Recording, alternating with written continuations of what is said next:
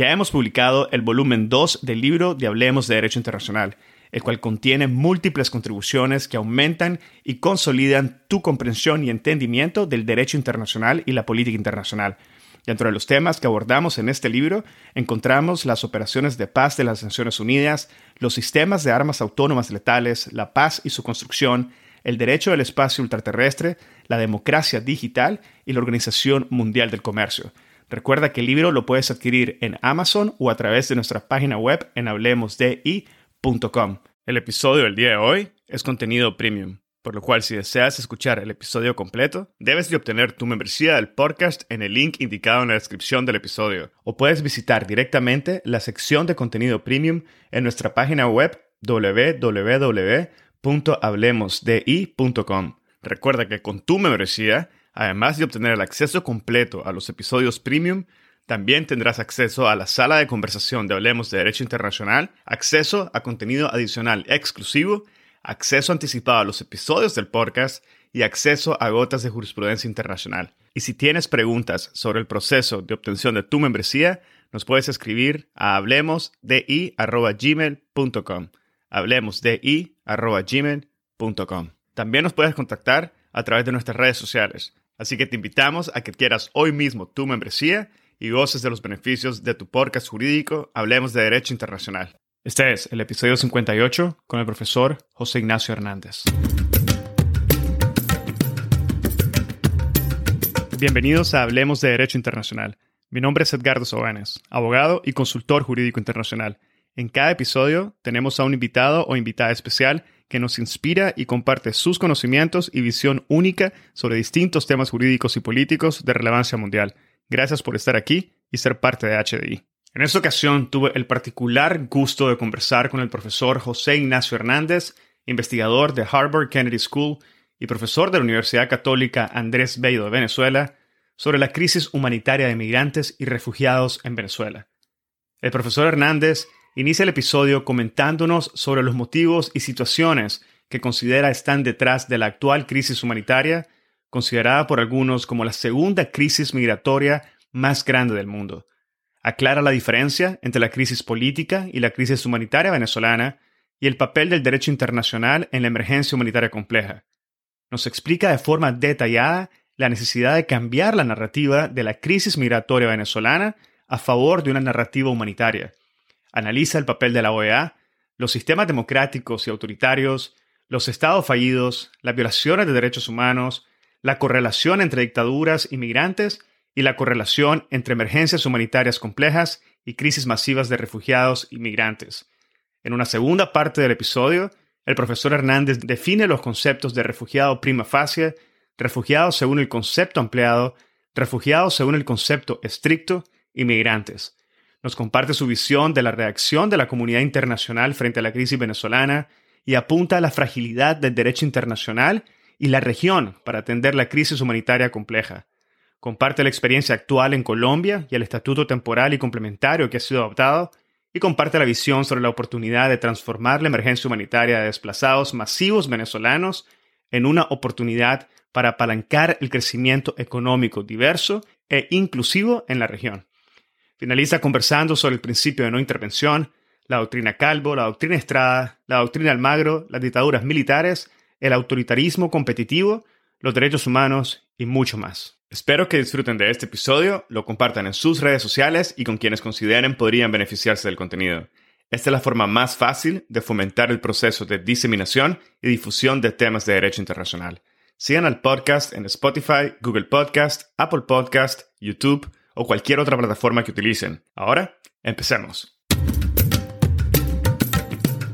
Bienvenido al podcast, profesor José Ignacio Hernández. Es un enorme placer poder tenerlo en esta conversación y bienvenido.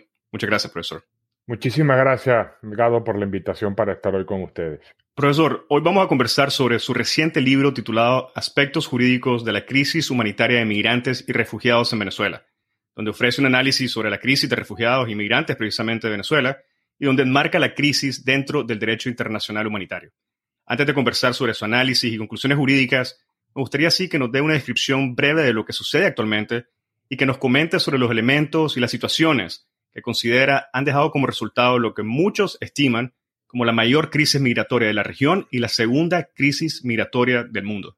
La crisis de migrantes y refugiados en Venezuela es lamentablemente otro capítulo más de la crisis que atraviesa Venezuela. La historia muy resumida es la siguiente. En 1999 los venezolanos eligen a un líder autoritario populista como presidente, Hugo Chávez, que una vez en el poder comienza un proceso de desmantelamiento progresivo del Estado de Derecho, de violación de libertades fundamentales, de destrucción de los mecanismos de mercado, de destrucción de la industria petrolera venezolana, eh, PDVSA es la empresa estatal petrolera venezolana, de la cual depende cerca del 97% de las divisas de exportación. Asume una deuda pública irracional para mantener un gasto social populista y como era de esperar, ese modelo económico colapsó. Ya para el año 2013-2014 era evidente la inviabilidad económica de este modelo, que fue llamado como modelo socialista, pero el entonces presidente Maduro decidió insistir en las mismas políticas fallidas, inevitablemente vino un colapso económico, cayó el Producto Interno Bruto, cayeron las importaciones, los venezolanos dejaron de tener acceso a bienes y servicios esenciales, alimentos, medicinas, servicios públicos como agua, luz, la violación de derechos humanos se hizo generalizada, ya estamos hablando año 2014-2015, y la capacidad estatal de Venezuela comenzó a, caer, Venezuela empezó a convertirse en un estado fallido y como sucede en casos como el de Venezuela, que no es el único, las venezolanos, las venezolanas comenzaron a huir del país, a huir del colapso económico que tornó en una emergencia humanitaria compleja, a huir de las graves y sistemáticas violaciones de derechos humanos y ese flujo que había ya comenzado desde los inicios de estas políticas, ya para los años 2015, 2016, 2017, comenzó a ser un flujo masivo y derivó en, como tú bien lo señalas, la segunda crisis migratoria más grande del mundo y la primera crisis migratoria de la región. Profesor, en su libro eh, marca una diferencia entre lo que es el origen de lo que es la crisis política y lo que es el origen de la crisis humanitaria venezolana. Indica además que la crisis humanitaria no se va a resolver con un cambio político. Menciona, y cito parte de su libro, que incluso si se lograsen celebrar elecciones competitivas en Venezuela, lo cierto es que la emergencia humanitaria compleja continuaría y con ello la crisis de migrantes y refugiados. Fin de la cita. ¿Podría elaborar más, profesor, sobre esta diferencia que creo que es fundamental para entender mejor el contexto y el papel que juega el derecho internacional en la crisis actual y aclararnos cómo esta diferencia impacta o ha impactado el manejo de la crisis desde un punto de vista práctico en la región? las modernas tendencias en movilidad humana que están plasmadas en la Declaración de Nueva York del año 2016 y en los pactos globales de migración y refugiados del 2018, colocan énfasis en que es necesario atender la causa efectiva, la causa raíz de flujos masivos de movilidad humana. ¿Por qué? Porque no basta con buenas reglas de gobernanza para recibir a quienes huyen de un país si no se solucionan las causas que hacen que ese flujo se dé, porque si no se solucionan las causas, el flujo va a ser continuo. Entonces, esto es lo que se llama una visión holística de las crisis migratorias. Por ello, en mi libro, yo dedico parte de mi análisis a responder la pregunta de cuál es la causa de esta crisis de migrantes y refugiados. Y la causa, como lo ha reconocido la Comisión Interamericana de Derechos Humanos, ya yo le explicaba, es la emergencia humanitaria compleja, que es resultado del colapso de la capacidad estatal, del colapso del Producto Interno Bruto, del desmoronamiento de los servicios públicos en Venezuela, de las sistemáticas violaciones de derechos humanos. Además de eso, Venezuela atraviesa una crisis política por la ilegitimidad de quien hoy ocupa la presidencia de la República y ese es un problema político que tiene que resolverse por medios políticos, una elección presidencial. Pero esa elección presidencial solo va a resolver la crisis política, no va a resolver la emergencia humanitaria compleja. Por eso en mi libro yo digo que si mañana en Venezuela hubiesen elecciones competitivas y hay un nuevo presidente, la crisis política se soluciona, pero Venezuela seguiría siendo un Estado frágil que atraviesa una emergencia humanitaria compleja. El resumen es un punto de narrativa Durante mucho tiempo la crisis migratoria en Venezuela fue vista bajo una narrativa política y se pensaba que como los venezolanos no se ponen de acuerdo, hay una crisis migratoria y entonces vamos a colaborar a que los venezolanos se pongan de acuerdo. Pero eso es una narrativa falaz porque la causa es una emergencia humanitaria compleja. No es que los venezolanos no se ponen de acuerdo. A nadie se le ocurriría decir que la crisis en Siria es porque los sirios no se ponen de acuerdo. Vamos a organizar elecciones en Siria. Eso no tendría sentido. Entonces, parte del objetivo del libro es cambiar la narrativa de la crisis migratoria venezolana. ¿Por qué? Porque solo entendiendo la raíz del problema, como tú bien dices, podrán diseñarse estrategias adecuadas para atender de manera holística la emergencia de migrantes y refugiados en Venezuela. Entiendo, sí, profesor, que en su libro ha señalado que a partir del 2016 se ha venido dando un cambio gradual de la narrativa de la crisis política a una crisis humanitaria. ¿Podría explicarnos un poco más esta, este cambio de narrativa y comentarnos quizás sobre los factores o acontecimientos en concreto que han influenciado este cambio? Venezuela, y es parte de mi interés como profesor, Venezuela debe servir como una alerta, no solo en América Latina, sino en los demás países, sobre qué pasa cuando se pierde la democracia.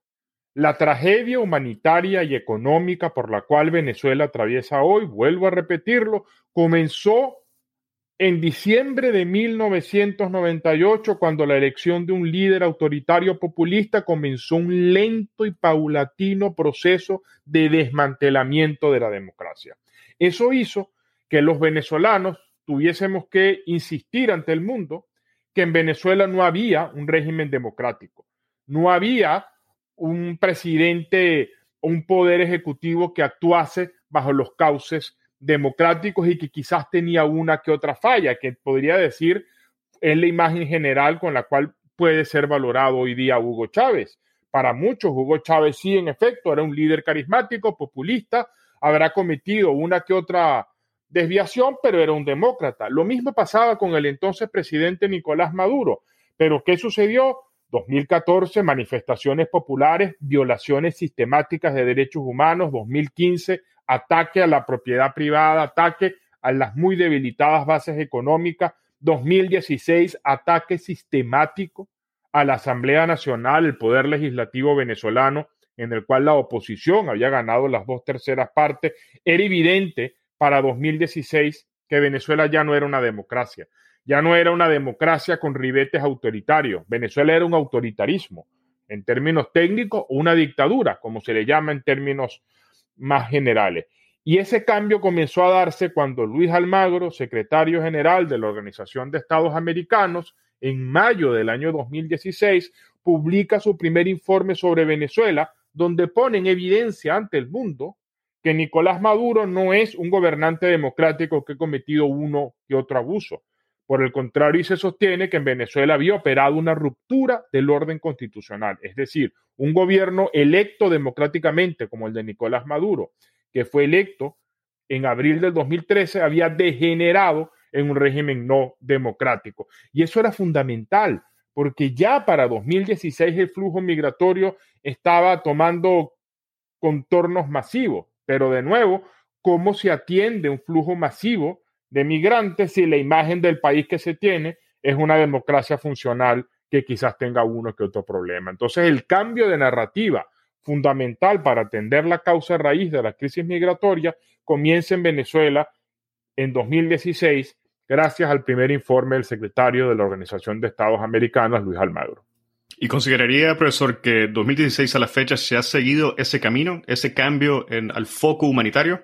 Sin duda, sin duda. Y no solo al foco humanitario, a la verdadera naturaleza de, del régimen de Nicolás Maduro. Yo he podido, y ha sido para mí una honra como profesor, discutir este tema con el profesor Abraham Lowenthal, que es uno de los teóricos expertos en transiciones democráticas porque la visión del profesor Lowenthal está muy marcada por lo político. Entonces él dice, en Venezuela sí es un régimen autoritario, eso ya se reconoce, tiene un déficit democrático, hay que democratizar el sistema político venezolano.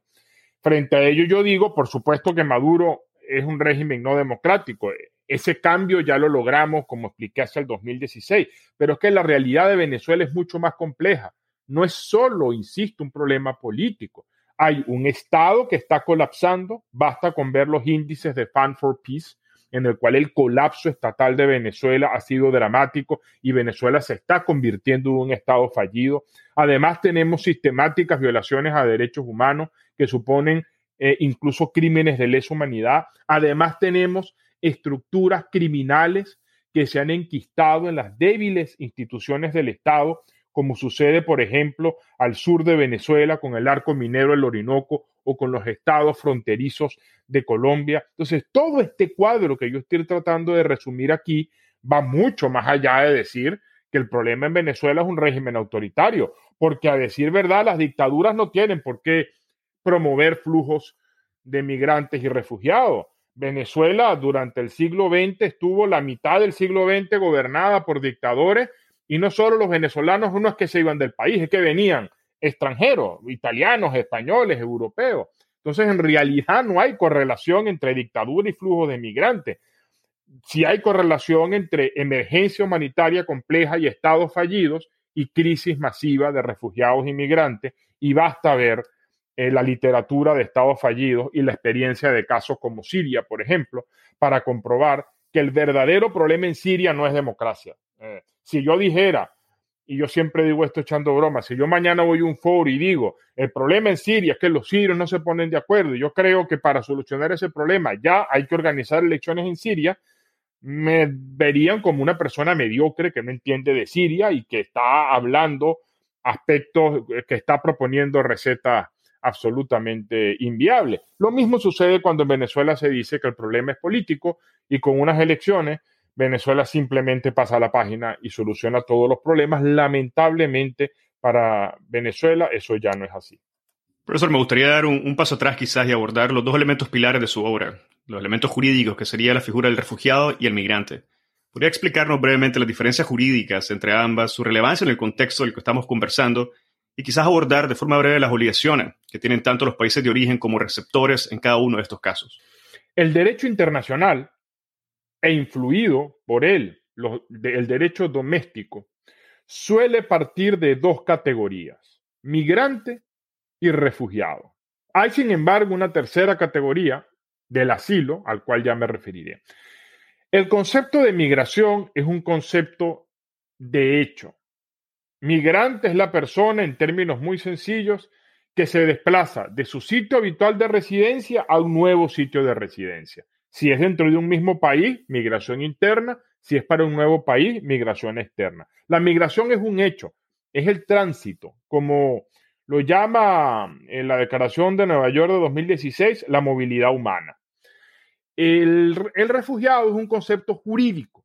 El refugiado es un migrante, no todo migrante es refugiado. El refugiado es un migrante que ha decidido desplazarse, moverse, no por decisión voluntaria, sino de manera coactiva. Y aquí se han dado dos conceptos para definir cuándo una persona es emplazada a movilizarse y adquiere la condición de refugiado.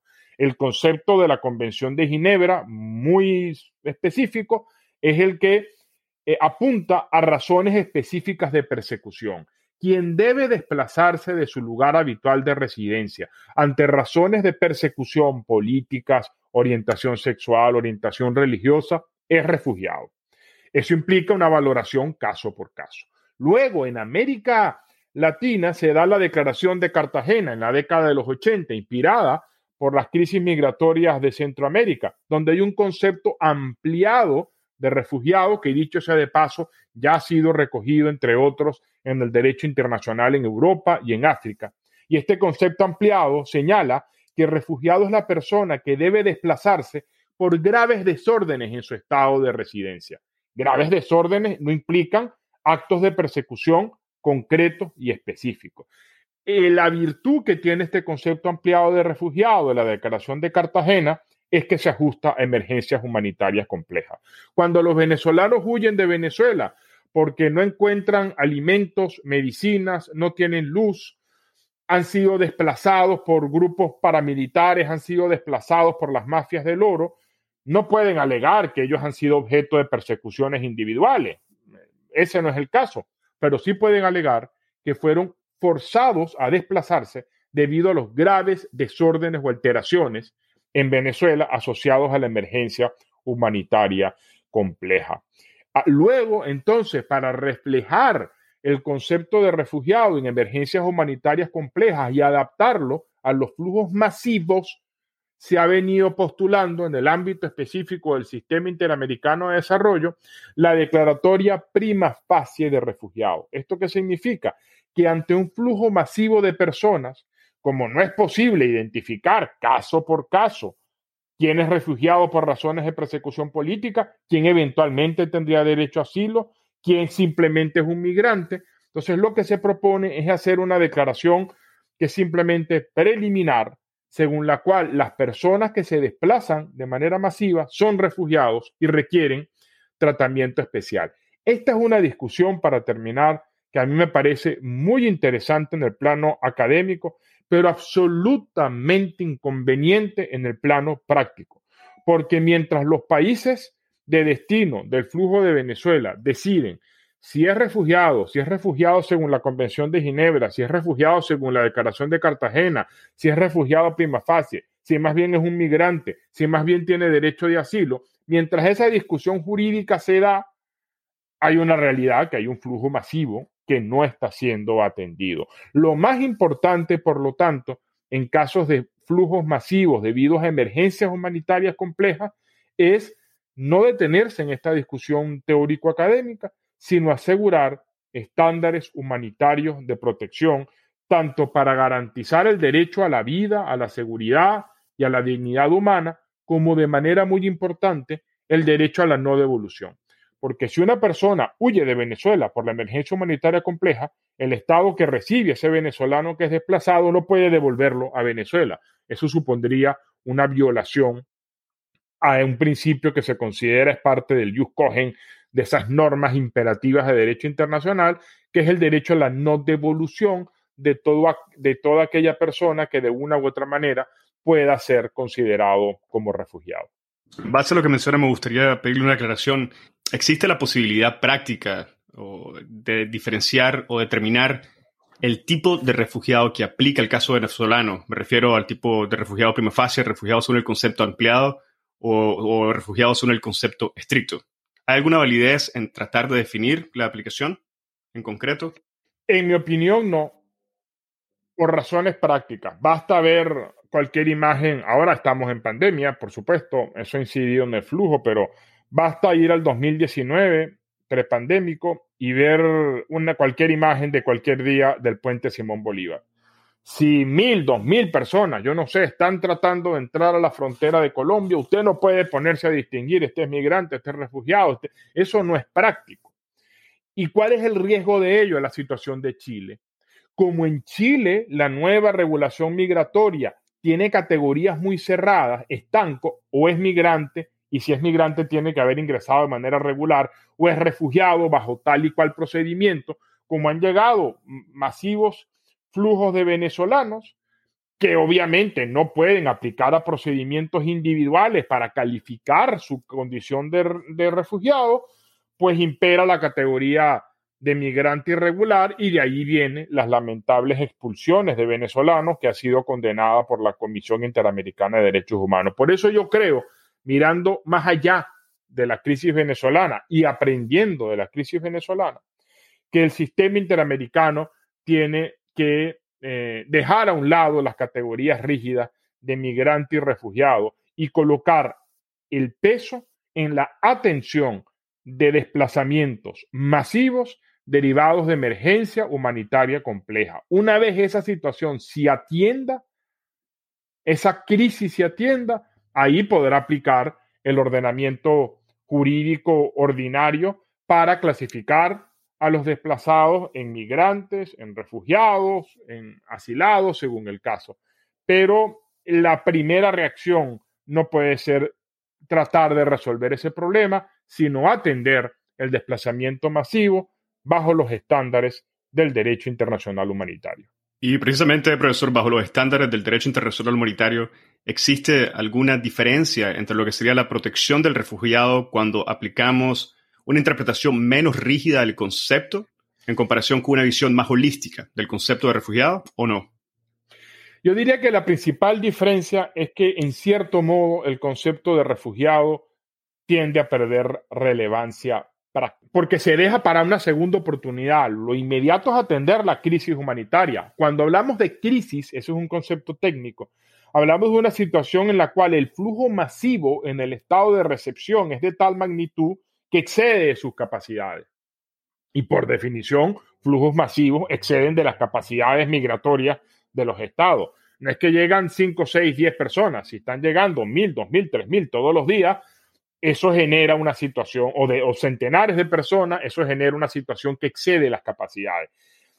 Como excede las capacidades del Estado receptor, no tiene sentido que el Estado receptor trate de clasificar a quienes están ingresando masivamente entre migrantes, refugiados, en sentido tradicional, refugiados, porque mientras hace esa clasificación sigue habiendo un flujo masivo. Entonces, bajo esta perspectiva humanitaria, es lo que yo propongo en mi libro, las categorías de migrante y refugiado deben dejarse de un lado, al menos, insisto, una perspectiva humanitaria, y lo importante es asegurar estándares de tratamiento de quienes se ven forzados a desplazarse, y por eso uso la palabra desplazarse y no emigrar para no entrar en debates jurídicos innecesarios, para quienes se han visto forzados a desplazarse como resultado de la emergencia humanitaria compleja.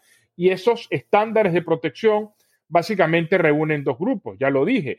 Tiene que garantizarse el derecho a la vida, a la salud, a la dignidad personal de quienes están siendo desplazados y el derecho a la no devolución. A partir de allí, y eso lo hablaremos más adelante, hay muchos otros retos que cumplir, pero en un primer momento esa debería ser eh, la reacción y el tratamiento de los desplazados masivos por la emergencia humanitaria compleja en Venezuela. Profesor, se ha referido en algunas ocasiones al término emergencias humanitarias complejas. Me doy cuenta que no hemos tenido la oportunidad de poder definir qué consiste una emergencia o cómo se define cuando existe una emergencia humanitaria de carácter compleja. ¿Existe alguna definición en el derecho internacional humanitario o en jurisprudencia internacional o regional que pueda clarificar este concepto? El concepto de emergencia humanitaria compleja ha sido muy trabajado en el derecho internacional, particularmente eh, en la doctrina de la Organización de las Naciones Unidas. El concepto madre es, eh, o raíz del cual parte todo, es emergencia humanitaria. Una emergencia humanitaria es aquella situación en la cual ni el Estado ni la sociedad civil tienen capacidad para satisfacer necesidades esenciales ante hechos sobrevenidos, imprevistos o extraordinarios. Eh, hay básicamente dos tipos de emergencia humanitaria. Las primeras son aquellas que son ocasionadas por razones naturales. Una tormenta, un deslave, una pandemia global puede generar una emergencia humanitaria. Por otro lado, hay emergencias humanitarias que son resultado de graves crisis políticas, de desórdenes civiles, de guerras civiles, donde generalmente hay una confluencia de causas. Allí se habla de emergencia humanitaria compleja. En el caso de Venezuela hay una emergencia humanitaria porque ni el Estado venezolano ni la sociedad civil tiene capacidad para satisfacer necesidades esenciales en términos de derecho a la alimentación, derecho a la salud, derecho de acceso a servicios públicos esenciales y otros. Y esa emergencia humanitaria en Venezuela es resultado del proceso de desmantelamiento gradual y progresivo de la democracia constitucional, del Estado de Derecho y de las sistemáticas violaciones de derechos humanos.